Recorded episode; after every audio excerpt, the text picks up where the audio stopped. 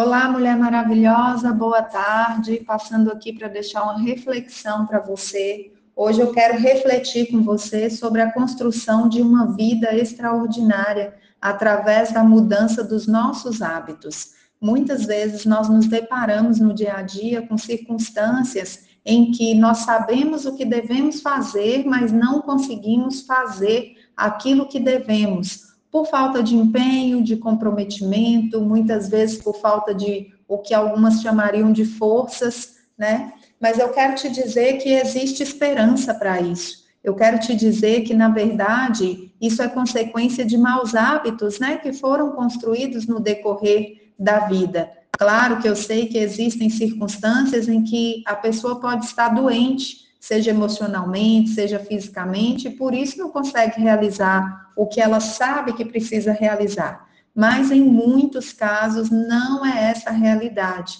É simplesmente uma consequência de maus hábitos construídos durante uma vida. Quantas pessoas que você convive que são pessoas que têm hábitos de, digamos assim, de alta performance, pessoas que têm hábitos bons, hábitos saudáveis, que ajudam elas a irem além, a caminharem, a prosseguirem, a de fato alcançar as metas que elas querem, os resultados que elas querem. Né? Nós sabemos que é algo é, não tão comum, né? Convivermos com pessoas é, sempre muito empenhadas e que sempre conseguem, de fato, realizar tudo aquilo que elas almejam.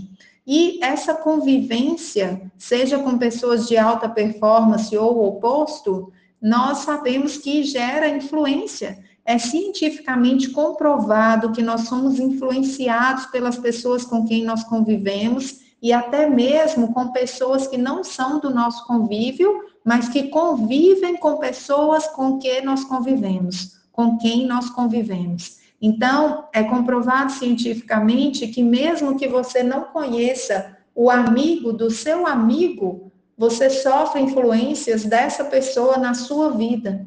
Daí a importância da gente manter um bom contágio social, manter relacionamentos com pessoas que têm bons hábitos, têm boas práticas, pessoas que podem nos influenciar de maneira positiva isso faz toda a diferença no dia a dia, faz toda a diferença na maneira como você vai gerir o seu tempo, porque a sua gestão de tempo é a principal responsável pelo seu sucesso. Quando nós sabemos gerir o nosso tempo de maneira é, adequada, digamos assim, de maneira produtiva, nós conseguimos sim alcançar as nossas metas. Hoje em dia, nós temos diversas situações que nos trazem distração, nós temos diversas é, informações que nos distraem, nos tiram do propósito, nos tiram do foco. Por isso, a importância de termos mesmo essa consciência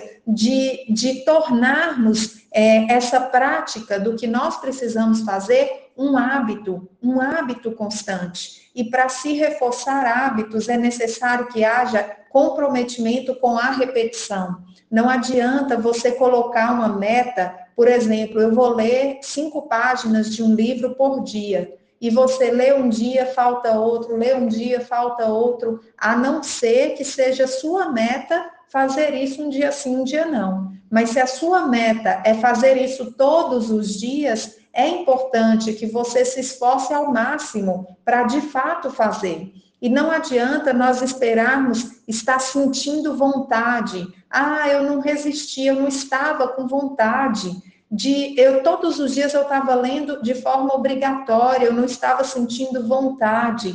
Isso daí acontece, você estava mal habituado anteriormente. Você talvez não tinha o hábito de leitura constante e agora você tem. Então é uma nova fase, é uma adaptação você vai viver uma nova experiência.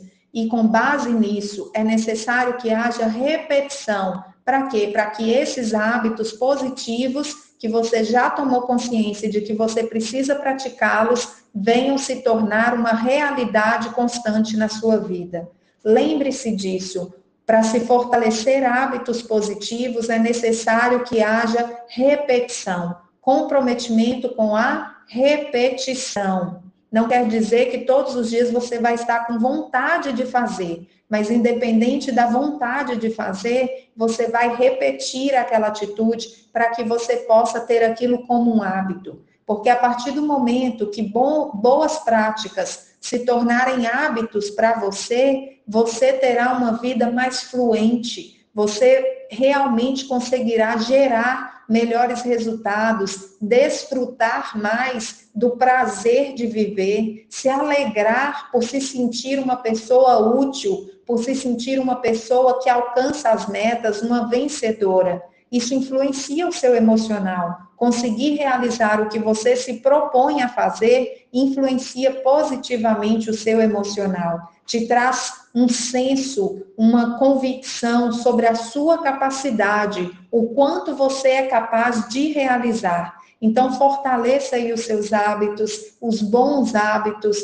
procure selecionar bem as pessoas com quem você conversa, com quem você é, se relaciona, filtre muito bem em que você tem investido o seu tempo, porque a vida é passageira, ela é curta, mas ela tem um propósito. E muitas vezes você tem se afastado do seu propósito porque investe seu tempo em conversas que não têm te trago nenhum tipo de crescimento, não têm te influenciado de forma positiva. Fica essa reflexão para cada uma de vocês hoje. Que Deus abençoe muito sua vida e que o Senhor esteja aí te dando sabedoria e discernimento para fazer as melhores escolhas das pessoas que convivem com você, do seu ecossistema.